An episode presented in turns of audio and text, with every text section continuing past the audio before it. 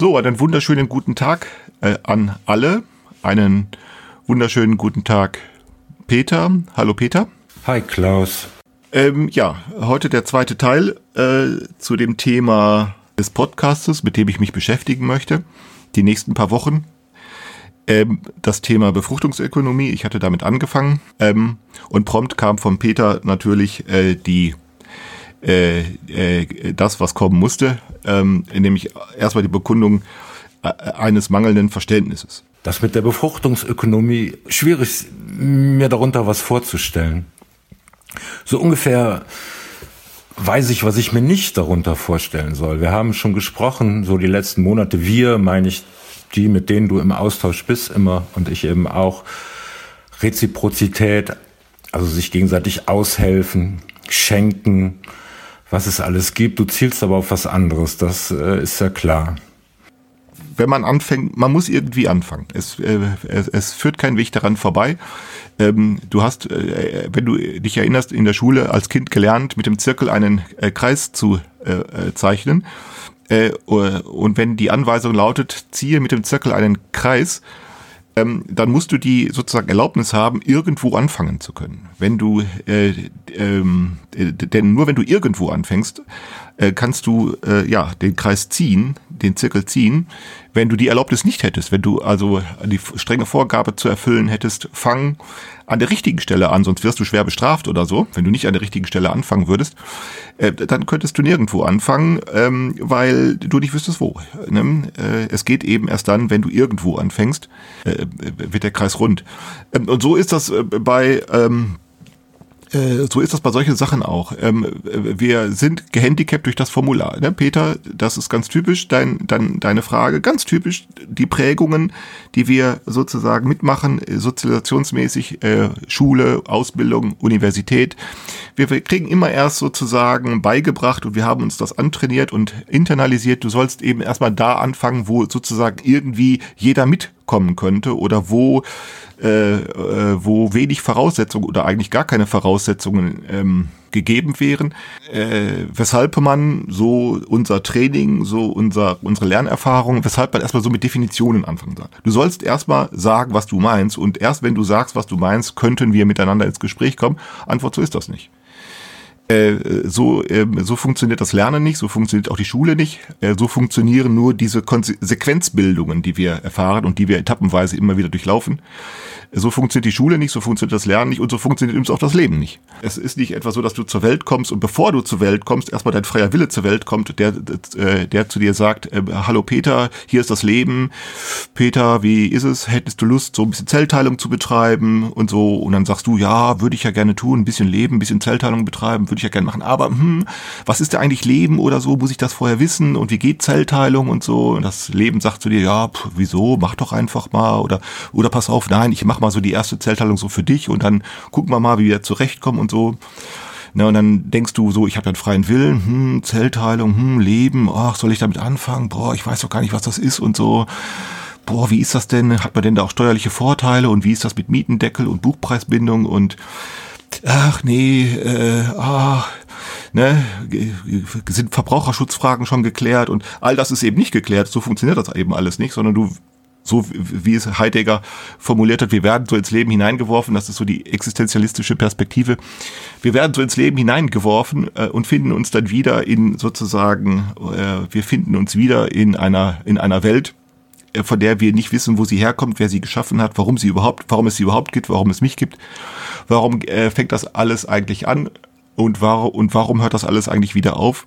Und unter diesen Voraussetzungen versuchen wir nun äh, aus dem Leben klug zu werden äh, und unser Handicap besteht nun darin, dass wir sozusagen durch Schule insbesondere, und das ist eigentlich nicht Schule, sondern streng genommen müsste man sagen, eine besondere Art der Schule, nämlich eine Schule, die äh, bürokratisiert ist. Äh, bürokratisiert das, es ist in Fächer eingeteilt, es gibt Zuständigkeiten, es gibt Lehrer. Ähm, ich erinnere mich beispielsweise so absurde Sache, dass ich zwei verschiedene Fächer hatte, nämlich einmal in der Schule einmal ein Fach Sport und einmal ein Fach Schwimmen das war so. Äh, das hing damit zusammen, dass man äh, zwei verschiedene Lehrer hatte. Äh, und dann konnte man nicht herausfinden, äh, wenn dann Durchschnitte, Notendurchschnitte berechnet werden, wie viel Anteil denn der Schwimmunterricht äh, am Sportunterricht ist und wie viel das vom, äh, vom Prozentsatz der Note ausmacht, sodass wir dann zwei Fächer hatten, also Sport und Schwimmen. Äh, und solche Dinge, und, solche Dinge werden, müssen wir uns dann äh, abfinden als Schüler. Wir fangen dann an, sozusagen genau diese Dinge zu, zu, äh, zu lernen äh, zwischen Sport und Schwimmen zu unterscheiden äh, ähm, und dann irgend, uns mit irgendwelchen Notendurchschnitten zu befassen und dann uns dann zu vergleichen. Wir fangen dann an, eben immer danach zu fragen, was versteht der eine äh, darunter und was versteht der andere und dann fangen wir an, das zu vergleichen und dann versuchen wir daraus klug zu werden. Warum das klappen kann, das kann klappen, äh, äh warum wir klüger werden können, das kann klappen, weil äh, eben tatsächlich, weil äh, wir nur verschiedene Zuständigkeiten haben. Wir haben verschiedene Lehrer, denen nach Verrichtung ihrer Arbeit sozusagen egal ist, was du anschließend machst. Äh, und denen, die, erst dann wieder zuständig sind, wenn sie das nächste Mal in die Klasse kommen. Das heißt, ähm, wir lernen uns sozusagen in Bezug auf verschiedene Perspektiven zu verhalten. Wir wissen dann, aha, bei dem, bei, im Schwimmunterricht kommt es da und darauf an, äh, und im Sportunterricht darauf und darauf. Also das sind dann sehr verschiedene Dinge äh, und das können wir dann begreifen, dass Schwimmen anders ist als Sport, obwohl es dasselbe, also obwohl auch Schwimmen ein Sport ist. Wir können das dann begreifen, äh, weil wir uns eigentlich nur auf diese Taktung hin orientieren.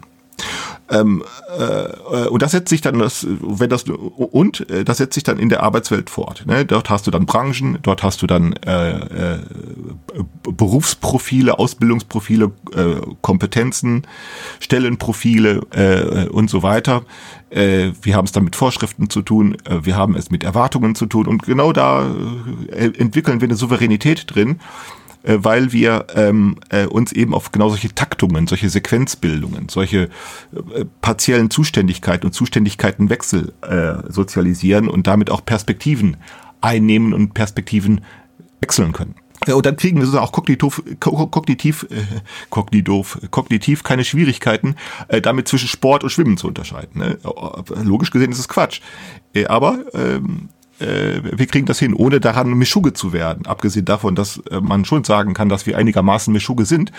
Äh, aber, äh, aber auch darüber können wir dann wieder reden. Ne? Das ist ja klar. Wir können dann schon äh, ähm, reden, schau mal, wie, wie Mischugge wir sind. Und das kriegen wir dann wieder rational hin.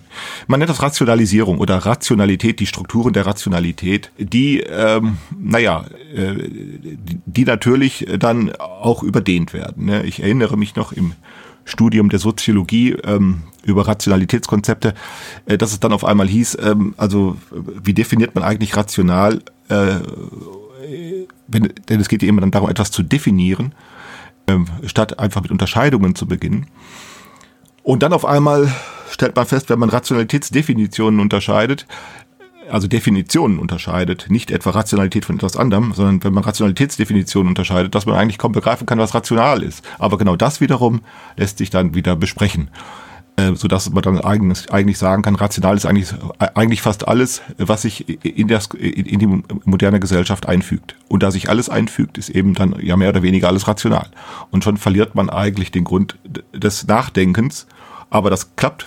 Warum? Weil ja auch diese Vorlesung oder dieses Seminar äh, und das Gespräch mit diesem Professor äh, auch irgendwann zu Ende geht und dann äh, beschäftigt man sich wieder mit was anderem und das nennt man dann Einfügen. Alles fügt sich ein in die Strukturen der Rationalität. Äh, und soweit ist das Ganze dann äh, ganz hübsch. Äh, und wenn wir es dann mit dem Internet zu tun bekommen, äh, da oder mit der Internetkommunikation, die es ermöglicht, äh, da meinen wir nun, da müsste das Ganze jetzt genauso passieren und wir kriegen dann täglich auf den Bildschirm, dass das so eigentlich gar nicht ist. Äh, wie retten wir uns? Wir retten uns dann darüber hinweg, dass wir dann ähm, noch immer noch wissen, wo der Ausschaltknopf ist und dann meinen, also durch das Ausschalten oder durch das Wegschalten oder Wegklicken äh, könnten wir dann den Sachen aus dem Wege gehen, was eben nur für eine gewisse Zeit stimmt, nämlich nur so lange, äh, bis man es wieder einschaltet. Und dann äh, geht die ganze Geschichte von vorne los. Das scheint mir der Grund zu sein, weshalb wir einigermaßen gehandicapt sind, wenn es darum geht, aus Internet etwas Kluges zu machen. Wir können dann äh, Meinungskampf betreiben, äh, mit dem Social Media. Wir können äh, lustige Sachen schreiben, Witze machen, äh, all diese Dinge. Aber so und, und wir können so bestimmte Unterscheidungsroutinen immer noch vollziehen, die aber längst ihre, ihre Überzeugungskraft und ihre Überzeugungsfähigkeit verloren haben. Denken wir etwa daran, dass, was ich bei Twitter immer wieder witzig finde,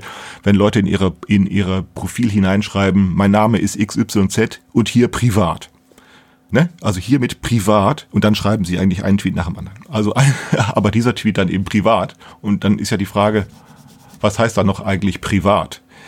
Äh, privat war ursprünglich die Idee, weil die ist Vergessenheit geraten, äh, dass, dass Privatheit heißt äh, ohne Zeugen. Im Unterschied zu öffentlich, da wo Zeugen dabei sind. Privatheit ist die Sphäre oder der Raum oder die Gegend in der Welt, wo man ohne Zeugen ist, wo man alleine ist. Und genau das ist in Vergessenheit geraten, dass die Leute dann sagen, hier mit teile ich mich privat mit, was eben nicht heißt ohne Zeugen, sondern nur, naja, unterschieden von geschäftlich. Ne? Äh, aber beides ist natürlich unter, äh, unter, unter, unter Einschluss von Zeugenschaft. Weshalb dann diese Unterscheidung von privat und öffentlich irgendwie fraglich wird. Aber wir machen es immer noch äh, einfach deshalb, weil wir eben, ja, auch wenn wir, äh, weil wir ja auch zwischen Sport und Schwimmen unterscheiden können, dann können wir eben auch zwischen geschäftlich und privat unterscheiden. Und ohne danach zu fragen, was es eigentlich noch soll. Gut, also ähm, es geht um das Unterscheiden. Äh, wenn wir also da fragen, wenn wir die Frage stellen wollen, äh, was ist Befruchtungsökonomie oder was könnte das sein oder was könnte das werden, dann fange ich eben nicht mit einer Definition an im Sinne von, was ist das? Denn das weiß ich unter Umständen selber nicht genau, denn woher soll ich das auch wissen? Es, wir könnten ja mal andere Routinen äh, üben. Eine Routine könnte sein, erklär mir du, erklär du, erkläre du mir doch mal, was ich damit meine. Ich würde sagen, das ist doch verrückt. Nö, da würde ich sagen, da kenne ich noch ganz andere Dinge, die noch viel verrückter sind. Äh, nämlich, was ich viel verrückter finde, ist, äh, äh, was wir das äh, Professorenamt nennen können oder besser gesagt, was daraus geworden ist aus dem Professorenamt. Da sind irgendwelche erwachsenen Menschen, die äh, irgendwelche, äh, die irgendwelche Gründe nennen können, weshalb sie über die Welt besser informiert sind als alle anderen und deren hauptamtliche Tätigkeit nun darin besteht, äh, alle anderen genau darüber zu informieren. Also hier, ich, der Herr Professor, erkläre dir die Welt. Äh, und ich aus unerfindlichen Gründen kann das äh, besser als du, nur weil ich äh, sozusagen jeden Tag dasselbe Büro aufsuche, jeden Tag dieselbe Arbeit nachgehe und jeden Tag ein Gehalt dafür bekomme, kann ich dir die Welt besser erklären. Ich halte das für völlig absurd. Aber so ist der Stand der Dinge. Und wenn wir schon solche Absurditäten ernst nehmen, warum nicht auch so eine Absurdität wie, ähm, ich, äh, ich sag dir einfach mal was, äh, ich rede, fang einfach mal an von Befruchtungsökonomie zu reden und du erklärst mir mal, was ich damit meine. Also sagen, na ja, wir lachen, wir könnten darüber lachen, äh, äh, vielleicht nur deshalb, ja, weil wir eben eine solche Übung nicht betreiben. Nicht, dass ich damit meine, es hätte dringend Not, eine solche Übung zu betreiben. Also nicht im Sinne, wir müssen das unbedingt, aber täten wir es mal, dann würden wir feststellen, na ja, vielleicht kommt ja was bei rum. Und interessant wäre dann nicht die Dinge, die wir schon wissen, die wir schon können, die wir schon sehen, sondern Dinge, von denen wir immer gesagt haben, Mensch, das, damit beschäftigen wir uns immer. Äh, und wir haben bisher noch nie lernen können oder es schaffen können, die Dinge auch mal anders zu betrachten. Äh, genau das ist Ergebnis von Befruchtung. Im Prinzip, das hatte ich äh, in der Verschriftlichung des letzten Podcasts, hatte ich das ähm, äh, ergänzt. Im Prinzip ist das, was ich unter Befruchtung verstehe, etwas sehr Banales, das wir aus unserem Alltag und, und aus unserer, unseres, unserer Sozialisationserfahrung jederzeit kennen. Das ist nämlich Lernen, das ist Inspiration. Ähm, Künstler kennen das, sie brauchen Inspiration, sie nennen das so. Ein anderes Wort dafür könnte Befruchtung sein. Wissenschaftler kennen das, Wissenschaftler, äh, ich meine damit insbesondere Biologen, äh, Biologen, Physiker. Was brauchen die Inspiration? Sie brauchen Hypothesen. Also sie, sie, man muss sich das vorstellen, dass ähm, Wissenschaftler, äh, die Biologen in ihren Laboratorien, die da irgendwelche Versuchsreihen durchführen und dann eine Hypothese darüber aufstellen, wie es wie das, also eine, eine Vermutung darüber aufstellen, wie es, äh, welche Ergebnisse wohl zu erwarten sein werden, wenn man das so und so macht, und dann führen sie die Versuchsreihe durch, und dann kommt da irgendetwas raus, mit dem sie nicht gerechnet haben. Und dann sagen sie, kann doch gar nicht sein. Und dann versuchen sie es nochmal und, und immer wieder kommt was anderes dabei heraus. Oder äh, irgendwelche Dinge, die der Berechnung nach oder der Annahme nach oder der Vermutung nach überhaupt nicht stimmen können, und dann stehen sie da. Und dann brauchen sie jetzt ja Hilfe. Sie brauchen jetzt eine Idee. Sie, ähm, äh, wo kommen die Hypothesen her? Eine der schwierigsten Fragen der Philosophie. Äh, die Philosophen denken darüber nach, ähm, denn das hat ja einen sehr ernsten Grund.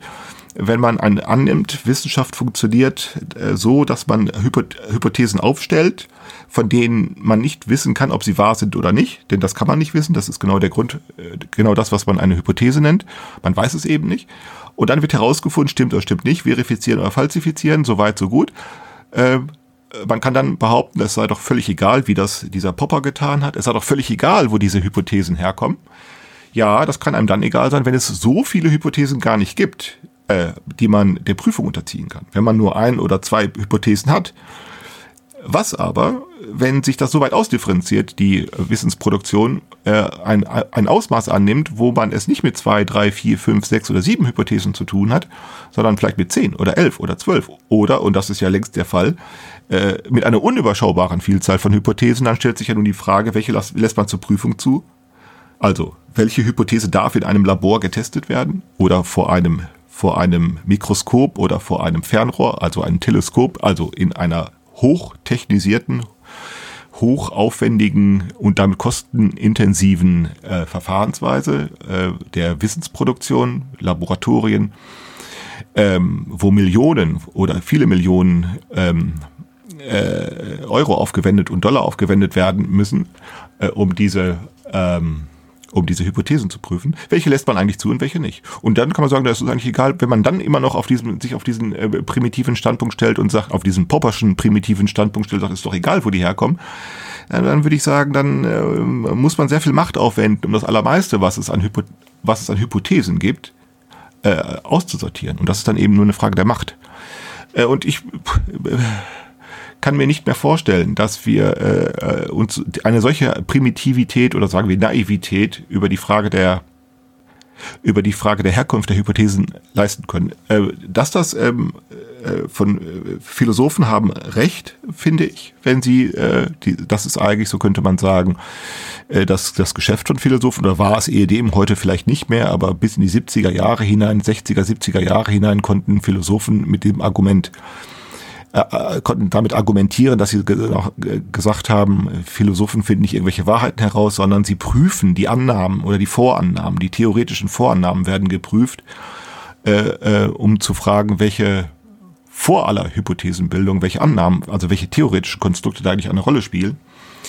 Die blinden Flecke also, sie konnten damit argumentieren, das konnten sie, äh, ja, weil die Philosophie selber äh, auch äh, äh, ähm, sich eingeschlossen hatte, dass Philosophie für, also akademische Philosophie für andere akademische Philosophen betrieben äh, wurde, äh, die dann unter sich geblieben sind, die dann einzelne Schulen gebildet haben und die dann unter sich geblieben sind und dann nur sozusagen ihre, die unlösbaren oder unbeantworteten Fragen hin und her gewendet haben.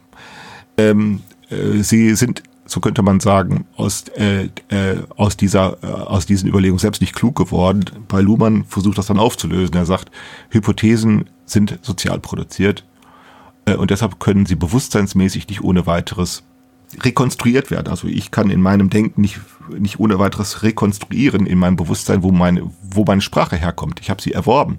Warum ich genau diese Worte verwende, warum ich genau diese Sprache genau so benutze äh, wenn ich gleichzeitig sehen kann, dass andere ähm, die gleiche Sprache oder die deutsche Sprache verwenden und äh, Sachverhalte ganz anders ausdrücken. Warum so? Äh, warum nicht anders? Ähm, bewusstseinsmäßig kann man eben die Herkunft der Hypothese nicht rekonstruieren, äh, weil die Umwelt des Bewusstseins, nämlich die Gesellschaft, äh, selber äh, etwas tut, das sozusagen das Bewusstsein überfordert, nämlich es produziert selber Sinn. Äh, aber eben sehr viel, mitunter sehr viel schneller äh, und sehr viel komplexer. Und das Bewusstsein kann sozusagen die soziale Sinnkomplexität nicht, nicht auf, also innerhalb seines Vermögens nicht sehr gut reduzieren, so dass wir immer wieder solche Erfahrungen machen, wie das überrascht mich plötzlich. Ne? Wir sind überrascht oder wir sind dann manchmal erfreut oder anders, äh, manchmal eben auch nur schockiert. Äh, oder wir kapieren es eben einfach nicht. Oder wenn wir schon mal Gespräche verfolgen, dass wir manchmal nicht verstehen, warum verstehen die einen dieses Gespräch und die anderen nicht oder so, dass sich unterschiedliche äh, Mitmachgeschwindigkeiten bei der Verfolgung eines Gesprächsthemas herausstellen äh, und so etwas. All das sind äh, Phänomene, die dadurch entstehen, dass das Bewusstsein Schwierigkeiten hat, dem sozialen Sinn zu folgen, weil sich der soziale Sinn mitunter sehr viel schneller äh, ausbreitet und sehr viel schneller verknäult oder verwickelt oder äh, sehr viel schneller äh, genauso äh, in seiner Komplexität ausdifferenziert, wie es wiederum reduziert werden kann so dass man bewusstseinsmäßig eigentlich äh, ja äh, dass man eben ja ja Glück hat, wenn es klappt, sagen ich komme mit, ich halte mit äh, oder eben ja, eben auch nicht. Man verliert den Anschluss äh, oder so etwas. Äh, wo kommen Hypothesen her? Ich glaube, äh, dass die Frage äh, dann lautet, wenn die Frage so formuliert wird, wo kommen Hypothesen her, dass die Antwort dann lautet, sie entsteht durch soziale Komplexität und dann könnte man die Frage stellen, wie funktioniert denn eigentlich die, das soziale Sinnverstehen oder die sozialen Machenschaften der Gesellschaft oder die, so, der, die soziale Sinnproduktion, dass sie solche, solche oder solche äh, Vermutungen, Assoziationen, äh, Strukturen des Weitermachens nahelegt oder eben auch äh, äh, nicht. Also die Herkunft der Hypothese. Ähm, und, ähm, äh, und aus diesem Grunde scheint mir die Frage relevant zu werden, äh, also nicht nur, wie man Hypothesenbildung betreibt oder so, äh, weil das ist eine Frage, die, ähm, wenn man sie so stellt, eine Frage ist, die, die an Methoden erinnert. Und ich glaube eben nicht, dass das geht. Also ich glaube nicht, dass Methoden, äh, dass Hypothesenbildung Methoden gestützt funktioniert. Äh, das ist so ein alter Traum. Das wäre schön, wenn das ginge. Dann könnte man, wie, ähm, dann könnte man das wie so ein Rechenapparat äh, durchgehen. Äh, nein, das geht eben nicht. Es geht eben nicht methodisch. Einerseits, äh, Hypothesen werden nicht methodisch kontrolliert äh, zustande gebracht, denn dann wären es keine Hypothesen. Äh, aber einfach nur so zufällig im Sinne eines unvorhersehbaren Schicksals geht das eben auch nicht. Weder Methode noch Zufall. Denn wenn es nur Zufall wäre, könnte man nicht, äh, könnte man nicht erklären, wie, wie denn Ordnungen zustande kommen. Es muss sich ja irgendwie auch ordnen. Und einfach Zufall hieße, dass sich das beliebig ordnet, aber dann äh, könnten wir kaum so gut Sprache verwenden, dann könnten wir kaum so sicher äh, äh, anschlussfähig handeln, äh, weil wir eben doch mit Strukturen rechnen und damit auch mit Ordnungen. Also weder durch Zufall noch durch Methode und dann kann ich mir schon vorstellen, wenn man sich mit dieser Frage etwas näher beschäftigen möchte und etwas gründlicher beschäftigen möchte, äh, dass man dann mit so, mit so einem, mit unseren Antworten, die wir aus Schule und Ausbildung kennen und aus Gewohnheiten, äh, insbesondere der Erwerbsarbeit, dass die uns nicht sehr weiterhelfen. Ne, Peter, genau deine Frage äh, oder genau deine Überlegung, die du stellst, äh, äh, ist eben genau von solchen von solchen Annahmen dann geprägt, nicht wahr? Ja, was nützt es oder was habe ich davon oder was könnte mich dazu bringen? Ähm, ähm, ja, was könnte dich denn dazu bringen, dich damit zu befassen? Ähm, äh, und du merkst den Selbstwiderspruch äh, deiner deiner Frage. Äh, du hast es ja, du hast ja schon angefangen. Ne? Das ist ja genau der Punkt. So, äh, wir merken dann, unsere Verwicklung hat ja schon einge, also der der Prozess der Verwicklung ist schon eingerastet, was nicht heißt, dass der äh, nicht, unter, nicht unterbrochen werden kann. Äh, äh, so, das nicht, aber äh, er hat eben, er ist eben schon eingerastet. Ähm, ich stelle die Frage, ähm, ich möchte die Frage stellen, ähm, äh, womit äh, können wir rechnen, äh, womit können wir anfangen, wenn wir uns eben auf diese Internetkommunikation einlassen, wenn ich nicht davon ausgehe, dass uns die entscheidenden Dinge, die da eine Rolle spielen, schon bekannt sind. Nicht, dass sie uns gänzlich unbekannt wäre, denn wenn das so wäre, da könnten wir mit nichts anfangen. Irgendetwas muss uns immer schon bekannt sein, das ist klar. Eh, aber die entscheidenden Dinge sind nicht hinreichend gut bekannt und nicht hinreichend gut geübt. Hm, und ich möchte diese Frage deshalb stellen und auch äh, mehrmals äh, hartnäckig betonen und wiederholen, ähm, weil ich doch äh, immer noch der Meinung bin, also genauso wie vor zehn Jahren immer noch der Meinung bin, es hat sich in den letzten zehn Jahren da nicht viel dran geändert, ähm, dass wir so Pioniere sind. Wir sind Pioniere, wir sind Anfänger. Wir, wir, uns fällt sozusagen eine Medientechnologie in die Hände, äh, die wir nicht bestellt haben, die niemand bestellt hat, die niemand in Auftrag gegeben hat, die niemand gerufen hat, die niemand bezahlt hat, die niemand genehmigt hat. die kommt ungerufen, unvorhersehbar fällt die uns in die Hände und wir stehen da und äh, äh, versuchen erstmal sozusagen das dazu zu benutzen, um äh, um Fragen zu beantworten, die wir uns schon immer gestellt haben. Aber kann es vielleicht sein, dass wir ähm, auch andere Fragen stellen sollten, um daraus äh, klug zu werden, um daraus irgendetwas anzufangen, das nicht bloß darin besteht, dieses Internet als Optimierungslösung zu nutzen. Eine Optimierungslösung, das ist klar, damit meine ich, dass, äh, dass das äh, genutzt wird, um solche Probleme zu lösen, die wir schon kennen, aber bislang, äh, die wir schon kennen und die wir bislang auch immer Problem, äh, gelöst kriegten, aber eben nicht so gut. Ne? Beispielsweise Meinungskampf, ne? das war schon immer bekannt, das hat man schon immer betrieben. Ja, aber jetzt klappt es natürlich optimal, weil sich jeder daran beteiligen kann, für wenig Geld und für wenig Aufwand. Jeder kann publizieren Also wird, kann man Internet äh, zum, wunderbar zum Meinungskampf benutzen und wenn man das dann tut, passiert optimal eine optimale Schnelligkeit, eine optimale Geschwindigkeit, äh, damit eben auch ein optimaler Fallout an Dummheit. Äh, Hasskommunikation, ne? all das, was wir da kennen, das ist nichts, nichts Neues, äh, nur eben optimal. Früher ohne Internet ging Hasskommunikation auch suboptimal, also es war schwierig, und jetzt superoptimal. Ähm, und äh, äh, ja, und solange wir es nur als Optimierungslösung benutzen zur Publikation und solange wir immer dieselben Fragen stellen, die wir sowieso schon kennen, äh, glaube ich, äh, treten wir immer auf der Stelle, ähm, sondern eben äh, auch miteinander, ja, äh, dann auch mit, miteinander irgendwie anders zu reden, in gegenseitiger Abwesenheit einerseits und andererseits in gegenseitiger Unbekanntheit. Das äh, ist, ist die nächste, das wäre der nächste Schritt. Also nicht nur äh, sich einander bekannt machen, sondern das ist ja genau das, was uns diese KZU, diese Kommunikation zwischen Unbekannten auch ermöglicht, nämlich auch füreinander unbekannt zu bleiben. Äh, und trotzdem anschlusssicher und erwartbar handeln zu können. Ähm, und dann äh, der nächste Schritt ist dann, welchen, ja, welchen Nutzen kann das haben? Und ich vermute, das besteht, der Nutzen besteht darin, dass äh, wir lernen können, andere Probleme in Erfahrung zu bringen, die dann mit dieser Art der Kommunikation gelöst werden. Und aus diesem Grunde will ich eben, äh, weil das alles sehr voraussetzungsvoll ist und weil das alles, ähm, ach, weil ich ja auch nicht immer alles Sachen wiederholen kann, man muss sich auch mal was Neues äh, ähm, einfallen lassen, hatte ich gedacht, ich fange mit einer, ich fange mit einer Unterscheidung an, äh, die, mh, mm, die ähm, mm, äh, die, die, die, die uns aus thematisch bekannt ist, äh, mit der sich Ethnologen, Soziologen und Philosophen auch immer schon beschäftigt haben, aber die man vielleicht auch mal anders anfangen kann, nämlich die Unterscheidung von Ware und Gabe. Der Unterschied äh, auch hier gilt zunächst, äh, wenn wir fragen, äh, wir sind, äh, wir sind immer daran geübt, dann zu fragen, was ist das? Also was ist eine Ware? Äh, und dann schreiben wir dazu Sachen auf. Ähm, und was ist eine Gabe? Und dann schreiben wir dazu Sachen auf und dann äh, schreiben wir oder sagen wir, was uns dazu einfällt. Äh, und das würde ich gerne mal anders anfassen. Heute nicht mehr, weil schon die Zeit äh, schon wieder um ist, aber äh, das wäre das Thema für das äh, nächste Mal, die Unterscheidung von Ware und Gabe und nicht so sehr die Frage zu stellen, was ist das im Unterschied, was ist das eine im Unterschied zu dem anderen, sondern was wird kommunikabel, was kann man sehen, was kann man, worüber können wir informieren, uns informieren äh, wenn wir so unterscheiden. Hm?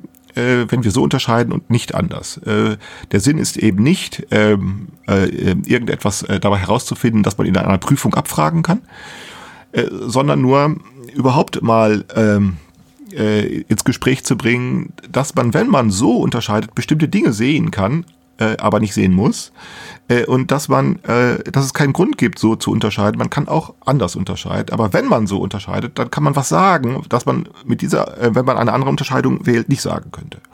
Das ist eine ganz andere Art des Nachdenkens. Ich will noch ein Beispiel äh, nennen. Ähm, als Vorgriff auf das nächste Mal äh, ein Beispiel nennen, ähm, ähm, äh, äh, dass es plausibel ist, wenn ich anfange beispielsweise über Geister zu sprechen. Ähm, äh, wir kennen, wir, ihr alle habt das festgestellt, es gibt immer irgendwelche Esoteriker, die fangen an, über Geister zu sprechen, die reden dann von einem großen Erdgeist oder von einer großen Erdmutter oder einem himmlischen Vater und sagen, da ist ein Erdgeist und da ist eine, eine große Macht, eine große Kraft oder bla bla bla, wo man sich dann immer fragt, wovon reden die da eigentlich? Äh, genau, weil nämlich äh, diese Esoteriker äh, nichts anderes tun als das, was akademische Wissenschaftler tun. Die fangen nämlich sozusagen ein Gespräch an, äh, fangen an, Vokabeln ins Gespräch zu bringen, fangen an, sich über Begriffe auf irgendeine Art und Weise zu verständigen. Ähm, äh, und dann führen die Diskurse hm, und dann kannst du, wenn du als andere, als Außenstehender dazukommst, eigentlich gar nicht mehr begreifen, worüber die da reden. Diese Esoterik, was auch immer man sonst noch davon halten möchte, äh, ist nicht ganz anders äh, als äh, das als die akademischen Diskurse der Unterschied äh, äh, ist der der wesentliche Unterschied scheint mir zu sein, dass die sozusagen deshalb so wenig äh, äh, kommunikative Durchsetzungsfähigkeit haben, weil die ihre Diskurse allein allein über Markt äh, entfalten müssen, sprich über den Verkauf von Büchern, Zeitschriftenartikel und solche Seminare und so etwas. Also das heißt, die, die sind immer nur auf auf, äh, auf, auf diese Esoteriker können praktisch nur auf Märkten äh, funktionieren. Sie haben so etwas wie eine sie stützende, schützende oder stützende Staatsmacht nicht die Macht organisiert, also sprich äh, Staatsmacht oder äh, oder sagen wir nicht Staatsmacht, sagen wir Exekutivmacht. Das ist ja das Interessante an der Wissenschaft, dass das ja eine Exekutivmacht eigentlich ist, die nichts anderes tut, als nur sich selbst zu exekutieren. Also eine exekutive, so könnte man Wissenschaft, äh, universitäre Wissenschaft bezeichnen. Universitäre Wissenschaft ist eine Exekutive innerhalb der Exekutive und sie exekutiert nur sich selbst. Und den Esoterikern fehlt das wenn die dann also über Erdgeister sprechen oder über Dämonen, über Engel und die auf dich aufpasst, die dich beschützen oder was weiß ich, äh, oder die Kräfte oder die oder Erdstrahlen und Kräfte, die im Wasser stecken oder was auch immer oder diese Homöopathen, was auch immer, die da diskutieren. Ähm, äh, äh, abgesehen, wie gesagt, äh, davon, dass sie sozusagen die schützende oder stützende Macht von, von Staatsgewalt nicht haben, die Macht organisiert, äh, tun die nichts anderes. Äh, und dann, äh, als das, was Akademiker tun, nämlich über eine Wahrheit der Dinge sprechen äh, und die ganzen Defizite, die damit verbunden sind, äh, äh, sozusagen einfach nur diskursiv aufzufangen. Oh, was, was so viel bedeutet wie anheimzustellen, dass man eigentlich immer schon wüsste, worüber man redet. Wenn man aber anders fragt, äh, wenn man also fragt, äh, wenn man die Frage stellt, doch, äh, wir können über Geister sprechen, äh, aber äh, dann äh, stellt sich die Frage, worüber also wenn ich über Geister sprechen würde, so, äh, dann würde ich, äh, dann würde ich nicht die Frage, was meine ich, wenn ich sage, weiß ich nicht, hinter Kräften stecken irgendwelche Geister, dann würde ich sagen, ja, so können wir sprechen sagen wir, der Energieerhaltungssatz oder von mir aus Schwerkraft oder irgend sowas, von mir aus äh, hätte ich keine Probleme damit zu sagen, ja, dahinter stecken irgendwelche Geister, warum nicht? Würde dann nur fragen, was kann ich, wenn ich so rede, verständlich machen, verdeutlichen, empirisch machen, im Unterschied zu dem, was Physiker verständlich machen, empirisch machen und deutlich machen können. Ne?